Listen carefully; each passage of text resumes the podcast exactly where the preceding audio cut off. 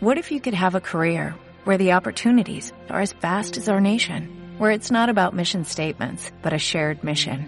At U.S. Customs and Border Protection, we go beyond to protect more than borders, from ship to shore, air to ground, cities to local communities. CBP agents and officers are keeping people safe.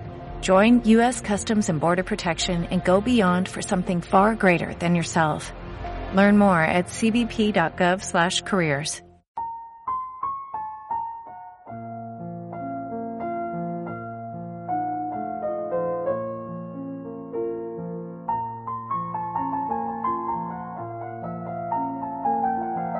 Leopoldo Alas, Clarín. Doña Berta. Audio número 7. Leído e interpretado por Moisés de las Heras Fernández, blog literario Lluvia en el Mar y audios de iVox y YouTube.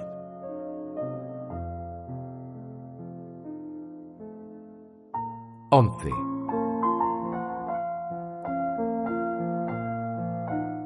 Y aquella noche soñó doña Berta que de un pueblo remoto, allá en los puertos de su tierra donde había muerto el pintor amigo, llegaba como por encanto, con las alas del viento, un señor notario, pequeño, pequeñísimo, casi enano, que tenía voz de cigarra y gritaba agitando en la mano un papel amarillento. Eh, señores, deténganse. Aquí está el último testamento, el verdadero. El otro no vale. El cuadro de Doña Berta no lo deja el autor a los hospitales. Se lo regala, como es natural, a la madre de su capitán, de su amigo. Con que recoja usted los cuartos, señor americano, el de los millones, y venga el cuadro. Pase a su dueño legítimo, Doña Berta de Rondaliego.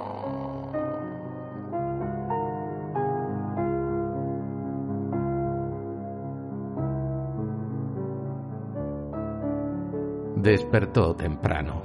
Recordó el sueño y se puso de mal humor, porque aquella solución, que hubiera sido muy a propósito para realizar el milagro que esperaba en la víspera, ya había que descartarla. Demasiado sabía ella por toda la triste experiencia de su vida que las cosas soñadas no se cumplen.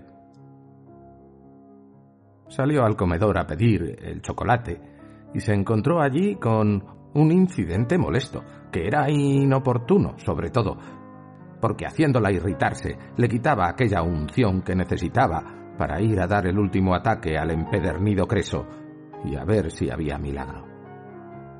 Ello era que la pupilera doña Petronila le ponía sobre el tapete, el tapete de la mesa del comedor, la cuestión eterna, única que dividía a aquellas dos pacíficas mujeres. La cuestión hmm, del gato.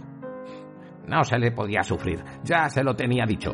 Parecía Montés, con sus mimos de gato único de dos viejas de edad, con sus costumbres de animal campesino, independiente, terco, revoltoso y huraño, salvaje, en suma, no se le podía aguantar. Como no había huerta donde poder salir, ensuciaba toda la casa, el salón inclusive. Rompía vasos y platos, rasgaba sillas, cortinas, alfombras, vestidos, se comía las golosinas y la carne. Había que tomar una medida. O salían de casa el gato y su ama, o ésta accedía a una reclusión perpetua del animalucho, en lugar seguro, donde no pudiera escaparse. Doña Berta discutió, defendió la libertad de su mejor amigo, pero al fin cedió, porque no quería complicaciones domésticas en día tan solemne para ella. El gato de Sabelona fue encerrado en la guardilla, en una trastera, prisión segura, porque los hierros del tragaluz tenían red de alambre. Como nadie habitaba por allí cerca, los gritos del prisionero no podían interrumpir el sueño de los vecinos. Nadie lo oiría, aunque se volviera tigre para vociferar su derecho al aire libre. Salió doña Berta de su posada triste, alicaída, disgustada y contrariada con el incidente del gato y el recuerdo del sueño que tan bueno hubiera sido para realidad.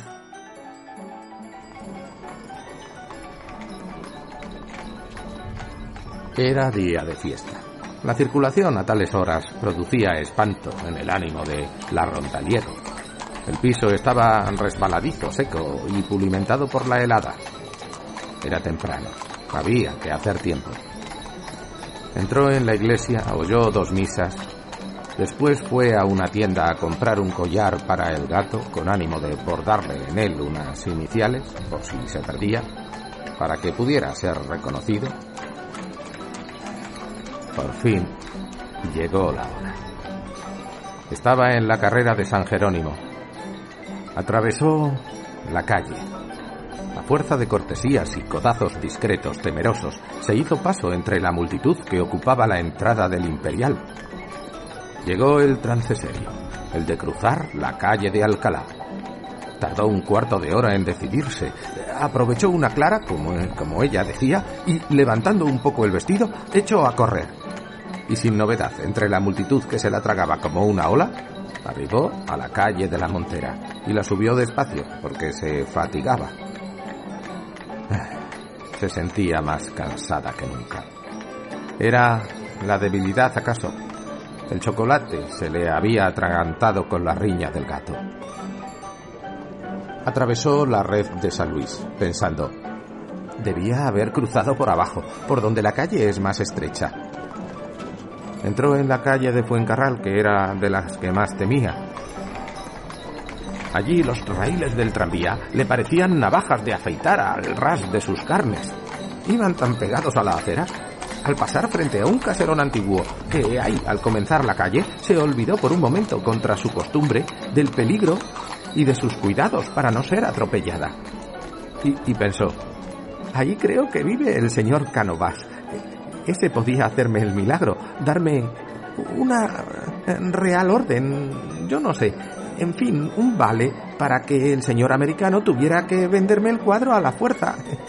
Dicen que este don Antonio manda tanto. Dios mío. El mandar mucho debía servir para esto, para mandar las cosas justas, que no están en las leyes. Mientras meditaba así, había dado algunos pasos sin sentir por dónde iba. En aquel momento oyó un ruido confuso, como de voces, vio manos tendidas hacia ella, sintió un golpe en la espalda, que la pisaban el vestido. El tranvía, pensó.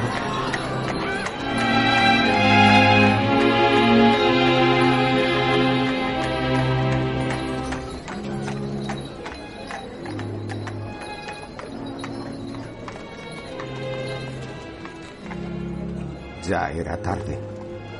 Sí, era el tranvía. Un caballo la derribó, la pisó. Una rueda le pasó por medio del cuerpo. El vehículo se detuvo antes de dejar atrás a su víctima. Hubo que sacarla con gran cuidado de entre las ruedas. Ya parecía muerta. No tardó diez minutos en estarlo de veras.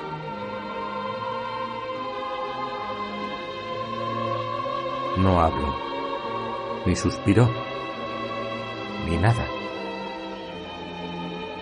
Estuvo algunos minutos depositada sobre la acera hasta que llegara la autoridad. La multitud en corro contemplaba el cadáver. Algunos reconocieron a la abuelita que tanto iba y venía y que sonreía a todo el mundo. Un periodista joven y risueño, vivaracho, se quedó triste de repente, recordando, y lo dijo al concurso, que aquella pobre anciana le había librado a él de una acogida por el estilo en la calle Mayor, junto a los consejos. No repugnaba ni horrorizaba el cadáver.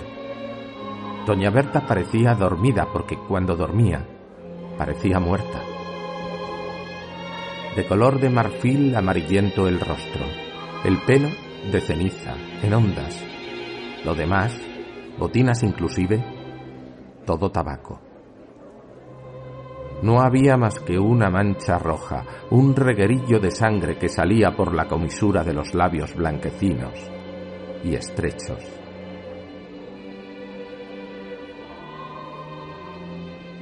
En el público había más simpatía que lástima.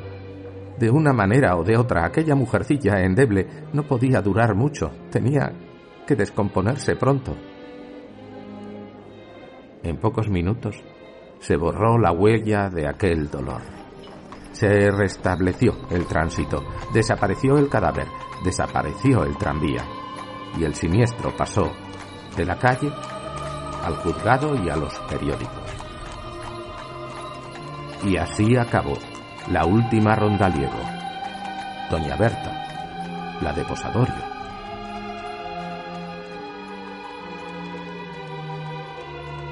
En la calle de Tetuán, en un rincón de una trastera en un desván, quedaba un gato que no tenía otro nombre, que había sido feliz en su sacasa, cazador de ratones campesinos, gran botánico, amigo de las mariposas y de las siestas dormidas a la sombra de árboles seculares, olvidado por el mundo entero, muerta su ama, el gato vivió muchos días tirándose por las paredes y, al cabo, pereció como un ugolino pero sin un mal hueso que roer siquiera.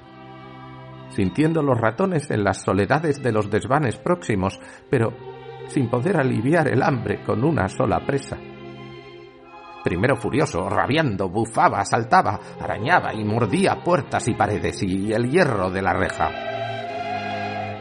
Después, con la resignación última de la debilidad suprema, se dejó caer en un rincón y murió tal vez soñando con las mariposas que no podía cazar, pero que alegraban sus días, allá en el aren, florido por abril, de fresca hierba y deleitable sombra en sus lindes, a la margen del arroyo, que llamaban el río los señores de su sacasa.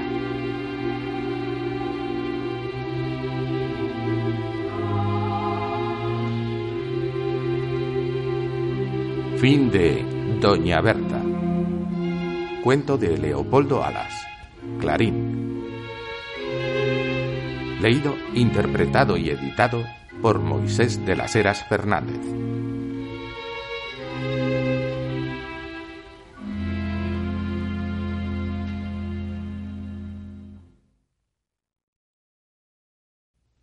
¿Te preocupas por tu familia? Entonces, ¿por qué darles solo huevos ordinarios cuando pueden disfrutar de lo mejor? Eggland's Best, los únicos huevos con ese delicioso sabor fresco de granja, además de la mejor nutrición, como 6 veces más vitamina D, 10 veces más vitamina E y 25% menos de grasa saturada que los huevos regulares, además de muchos otros nutrientes importantes. Así que, dales los mejores huevos. Eggland's Best, mejor sabor, mejor nutrición, mejores huevos.